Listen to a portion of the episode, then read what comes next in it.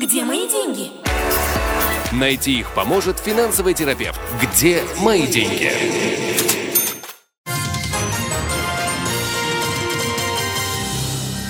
Шесть часов семь минут э, в Израиле. В эфире программа «День». Культура, экономика, социальные темы. Очень полезные рубрики, крайне интересные гости. Целый час без политики.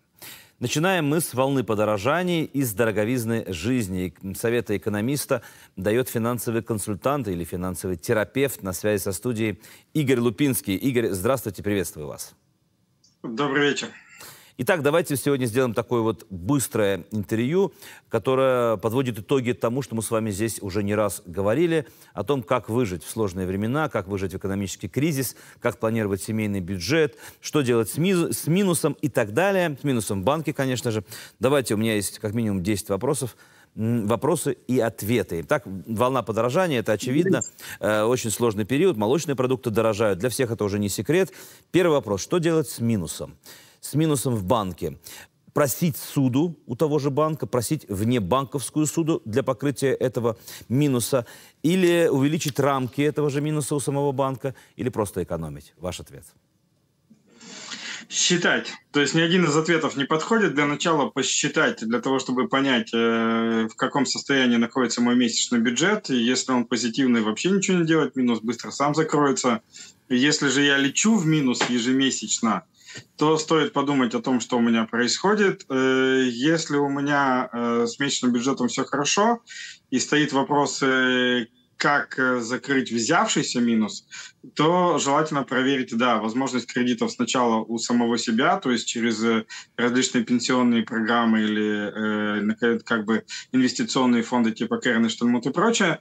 И дальше проверяем более выгодное предложение в банке, причем не обязательно в своем, вернее даже обязательно сначала не в своем, ну и э, потом уже в своем банке. Это для того, чтобы закрыть.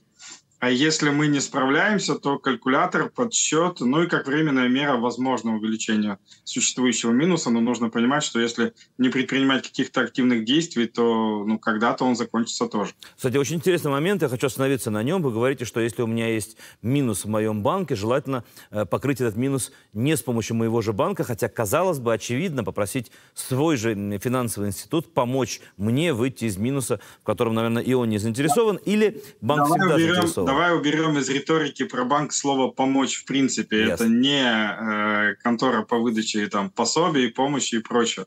Банк — это коммерческая структура, которая продает нам деньги. Причем, как любая коммерческая структура, как любой магазин, она будет продавать нам э, товар только дороже, дороже и дороже. То есть, условно, если я купил, э, там, не знаю, минус за 12% годовых, ну, какой смысл мне давать кредит или минус дешевле? Единственное, кто может мне продать, чтобы это не было дешевле, это то место, где я еще не покупаю, то есть тот магазин, в который я еще не хожу. Поэтому альтернативный банк может выдать мне изначально гораздо более выгодные условия, чем мой собственный. С моим собственным есть способ поторговаться, но уже обладая необходимой для этого информацией, необходимой для этого, скажем так, вооружением. Поэтому сначала я бы проверил ситуацию в альтернативных банках, а потом уже общался со своим. Хорошо, ну проверили мы в банках, в альтернативных банках, ничего не подходит, не разрешают, не дают. Вне банковские суды, кредитные компании и другие, это выгодно и можно, ничего страшного или никогда нет? Это выгодно, можно, ничего страшного, если я считаю, и ни в коем случае, если я не считаю. Потому что когда человек не понимает, что у него происходит э, в течение месяца, и просто берет кредит, чтобы закрыть минус, он очень быстро обнаруживает себя и с кредитом, и снова с минусом. И вот там уже ситуация очень нехорошая. Плюс, если я не считаю, я могу неправильно э, понять свою ситуацию и взять... То есть я у себя говорю в школе постоянно, что одна из самых больших проблем – это взять недостаточный кредит. То есть, условно, мне там для исправления ситуации надо 100, а я точно не посчитал, прикинул, что мне хватит 60, взял и мне не хватило. И в этой ситуации велика вероятность, что мне больше либо не дадут вообще, либо оставшиеся 40 я буду добирать на очень плохих условиях. Поэтому э, считать обязательно. Если я это делаю, то окей. Если нет, то, как по мне, вообще ничего не менять, пока у вас э, кредитные рамки не закончатся, и это не приведет к какому-то изменению ситуации. У меня буквально недавно были клиенты, которые пришли с тем, что они тратят слишком много. По их понятиям это условно тысяч, э, ну, скажем так, 50 в месяц. Когда мы все посчитали, оказалось больше 60. Для них это было шоком. Поэтому сначала калькулятор, а потом уже все остальное. Не, ну то, что вы говорите, что нужно планировать заранее для того, чтобы не прийти к, этому, к этой ситуации, это понятно и очевидно. Но сегодня, сегодня хочется так драматизировать нашу ситуацию. Вот что в приоритете долгов? Вот кто-то человек, который должен электрической компании, у него минус в банке, он не выплачивает машканту, не успевает выплачивать какие-то свои долги людям. Что в приоритете? Это минус покрывать банки? Это оплатить э, суды, которые не выплачиваются, потому что нет денег? Или это, может быть, внешние какие-то долги электрической компании? Или все вместе? Есть классификация долгов? Или это звучит очень прозаично? Нет, классификация долгов действительно есть, э, и всегда есть понятие приоритета, что я решаю в первую очередь, что во вторую. Но это мои решения или есть ситуацию... какие-то правила? Э, ну, если взять ситуацию, которую ты озвучил, там э, я и электрической компании должен, и за ипотеку должен, и минус уже э, прижимается там, и еще где-нибудь должен что-то. И как-то э, люди чаще всего решают эти задачи неверно, потому что они решают их из страха от того, чего они боятся в первую очередь. Э, первый шаг для решения подобных задач – это учиться общаться.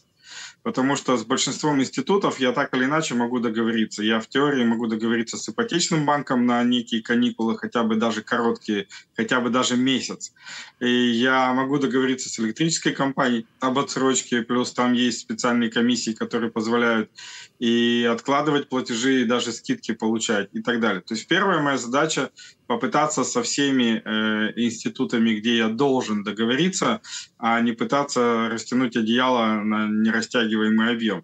Э, это первый момент. Если договариваться не получается, то дальше смотрим по тому, э, чем мы рискуем в случае неуплаты. То есть, допустим, ипотека, мы рискуем остаться вообще без дома. Электричество, ну, нам через какое-то время могут отключить электричество. Это, конечно, очень неприятно, но не особо смертельно. Вот. Э, дальше идет там вода и прочее, прочее. То есть для начала мы определяем размер риска, э, то есть насколько мы пострадаем, если мы не погасим тот иной долг, и опять-таки в связи с этим уже выстраиваем приоритет, что гасим в первую очередь, что во вторую. Где мои деньги? В описании подкаста вы можете найти больше информации о нашей школе и задать свои вопросы по указанному номеру WhatsApp мессенджера. Понятно. Давайте поговорим про немножко другую тему. Мы решили, что сегодня делаем экспресс-интервью. Так называемые сберегательные кассы, банки и другие институты. Где сегодня держать деньги? Может быть, стоит переводить их в валюту, обязательно инвестировать там в недвижимость и так далее. Может быть, в банке да, стоит из-за повышения учетной ставки. Вот у меня есть немножко денег, или я хочу начать копить, где и как это сделать?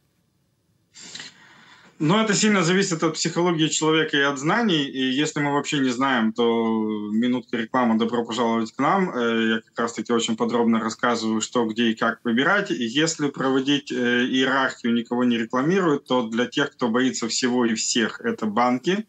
Э, они сегодня дают мизер, но он хоть какой-то. Дальше существует такая структура, как peer-to-peer кредитоплощадки, peer-to-peer кредитования. То есть те, кто не знает, могут набрать э, просто в интернете там Альваот peer-to-peer и э, получат информацию про израильские площадки. Это абсолютно законно, абсолютно надежно и очень выгодно. Там сегодня доходность плавает от 6 до 9 процентов годовых, что приятно.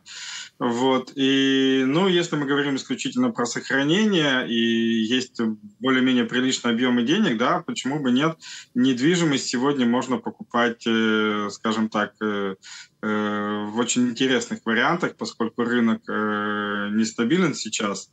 Плюс есть огромное количество владельцев квартир, которые не вытягивают собственные квартиры, то на рынке недвижимости появляются вполне себе интересные варианты тоже. А если не недвижимость, а я хочу, чтобы мои деньги работали за меня, был пассивный доход, это биржа, инвестиции в какие-то другие сферы, где мне сделать так, чтобы мои деньги стали быстро больше? Нигде. Быстро больше – это мошенники. У вас их быстро станет меньше.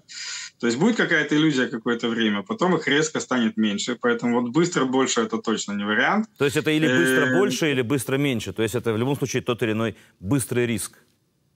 Ну, еще раз, быстро не бывает ничего, особенно в инвестициях, поэтому давайте, скажем так, если у наших зрителей есть подобные иллюзии, то я предлагаю сразу же от них отказаться. А если мы говорим про стабильное, постоянное увеличение собственного капитала, то здесь, опять-таки, все очень сильно зависит от э, осведомленности и от уровня страха человека. Понятное дело, что фондовый рынок дает наиболее лучшие результаты, но фондовый рынок – это периоды инвестирования не меньше, чем лет 10.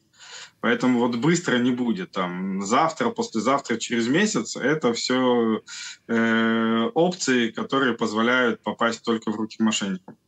Еще один вопрос касается он э, семейного бюджета, нашего с вами поведения. Кредитные карточки и наличные. Вот сколько вы считаете у человека должно быть в кошельке ежедневно э, денег? Или он вообще должен платить э, только наличными, чтобы четко понимать, или кредитные карточки, а можно ли их иметь несколько, как сегодня нам предлагают все? Вот расскажите нам об этом.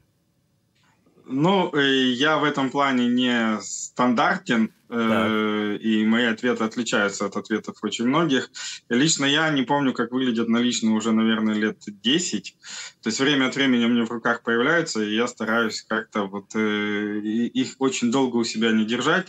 Э, я целиком и полностью за безналичные опции оплаты, поэтому нет ничего страшного в кредитных картах, опять-таки при условии, что я умею пользоваться калькулятором. То есть я записываю то, что у меня происходит, я веду учет своих операций, и тогда кредитная карта не представляет никакой проблемы. Наоборот, с помощью кредитной карты я могу сохранять деньги и даже, там, не люблю этого слова, но, скажем так, экономить деньги. То есть кредитная компания меня стимулирует, и, соответственно, выдает мне различного рода бонусы, плюшки, кэшбэки. Это приятно и может достигать тысяч шекелей в год. Э, по поводу того, может быть, кредитных карточек несколько, может быть. Э, опять-таки, у каждой кредитной карты есть некий клуб клиентский, который стимулирует или э, поддерживает тот или иной стиль жизни, выдавая бонусы и прочее. Соответственно, если у меня есть несколько интересов, я люблю летать за границу, у меня есть карточка, которая копит мне баллы. Да, я но это, в но не это ли... Сети, Игорь, я извиняюсь, что я вас перебил. Не это ли стимуляция или мотивация нас уходить в долги. Э, любая карточка Нет. это еще один кредит, это еще одни комиссионные. Нет, это, Нет. это не стимуляция больше тратить. Это опция, то, что я трачу, правильно фиксировать. Понятно. То есть, если мне так и так надо потратить 5000 шекелей, но при этом я могу заплатить наличными и не получить в ответ ничего, или я могу заплатить это с помощью карты и получить за это, э, там, не знаю, 1% возврата, возникает вопрос, почему бы этого не сделать. Мне эти 550 шекелей лишними не будут никак вообще. Поэтому э, это не опция тратить больше. Если человека маркетинг стимулировал потратить больше, он найдет способ, как это сделать. Есть у него карточки, нет у него карточки, у родственников займет и прочее. То есть психология так работает, что если маркетинг справился, мы достанем недоставаемое откуда угодно. Вот. А тратить деньги, имея возможность получать возвраты, то есть имея возможность возвращать часть своих трат обратно, спрашивается, почему бы нет. Поэтому карточек может быть сколько угодно, э, отвечая тому стилю жизни, в котором я живу, при наличии учета. Я буду это подтверждать каждую и повторять каждую нашу встречу. Мы, э, человеческий бюджет делится на два варианта. С учетом и без. Ну и там, соответственно, уже очень много других вариантов внутри учет, запись, протокол. Я помню все эти важные слова в рамках наших с вами интервью. Очень полезные советы вы даете. Еще несколько вопросов хочется задать. Дети, подростки, как им давать эти деньги? Где их фиксировать? Это сберегательная касса, это кредитная карточка Direct, которая фиксирует, э, там, не знаю, максимальную сумму. Это наличные деньги. Как вы советуете в этом случае вести себя родителям с детьми? Ну, подросткам. Давайте разделим на две части. Деньги, которые мы даем детям, чтобы они тратили, и деньги, которые мы инвестируем для своих детей там, на какие-то дальние проекты, типа образования и прочее, прочее, прочее. Значит, деньги, которые мы даем детям, чтобы они тратили, давайте как угодно. Хотите наличными, хотите с помощью предоплаченных карточек. И самое главное, после того, как вы их дали, отстаньте от детей. Не надо их контролировать, не надо говорить, а ты вот тратишь не на то и прочее, и прочее, потому что иначе убивается сам посыл того, что вы делаете. То есть либо вы даете человеку возможность самостоятельно распоряжаться своими финансами, либо вы продолжаете его еще сильнее контролировать с помощью этого шага, и человек ничему не учится и старается вообще этого максимально избегать, или, как следствие, начинает вам врать. Причем делать это с каждым разом все качественнее и качественнее. Поэтому отдали деньги ребенку, оставьте его в покое. Это э, моя рекомендация номер раз. Рекомендация номер два связана с инвестированием в детей в долгую, типа проекта на образование и так далее. Во-первых, никогда, я повторяю, никогда не открывайте ни банковские программы, ни какие-то сберегательные программы или инвестиционные программы на имя ребенка всегда делайте это на свое собственное имя, не переживайте, если с вами, не дай бог, что-то произойдет, есть наследование. Поэтому если с вами что-то случится до того, как ребенку стукнет 18, он эти деньги так или иначе наследует. Но если э, вы сделаете это на имя ребенка, то ребенок получит доступ к, к этим деньгам там, в 18 или в 21 год, и почти наверняка потратит их вовсе не туда, куда вы их инвестировали. То есть вы там в образование, а он съездит, э, я не знаю, там в Латинскую Америку, на Дальний Восток или еще куда-нибудь, или просто с друзьями пивко выпить. Вот, это первый момент. Второй момент, если мы говорим про более длительные инвестиции, типа там на первый взнос на квартиру, ну и вообще, если речь не идет, скажем так, о стимулировании образования, я бы вообще не отдавал детям деньги до возраста примерно лет 30 потому что это тот самый период, когда уже э, к деньгам возникает серьезное отношение и возникает понимание, что есть такие вещи, как покупка квартиры, возможно, уже подготовка к каким-то пенсиям, какое-то обеспечение собственных детей и прочее. Поэтому если вы инвестируете для своих детей в долгую, то вот 30 лет — это тот самый срок, когда имеет смысл эти деньги уже возвращать. До того как, опять-таки, поведение детей может оказаться неадекватным тому, как вы это планировали себе. Очень интересные, важные советы. Дороговизна жизни, волна подорожаний. Как правильно планировать семейный бюджет. Всегда интересно и приятно с вами общаться. Большое спасибо, что раскрываете нам танцы, танцы раскрываете нам тайны нашей финансовой деятельности. Для, для всех это очень актуальная тема. Финансовый консультант и даже финансовый терапевт Игорь Лупинский. Всего доброго вам. Спасибо вам. Где мои деньги? Найти их поможет финансовый терапевт. Где мои деньги?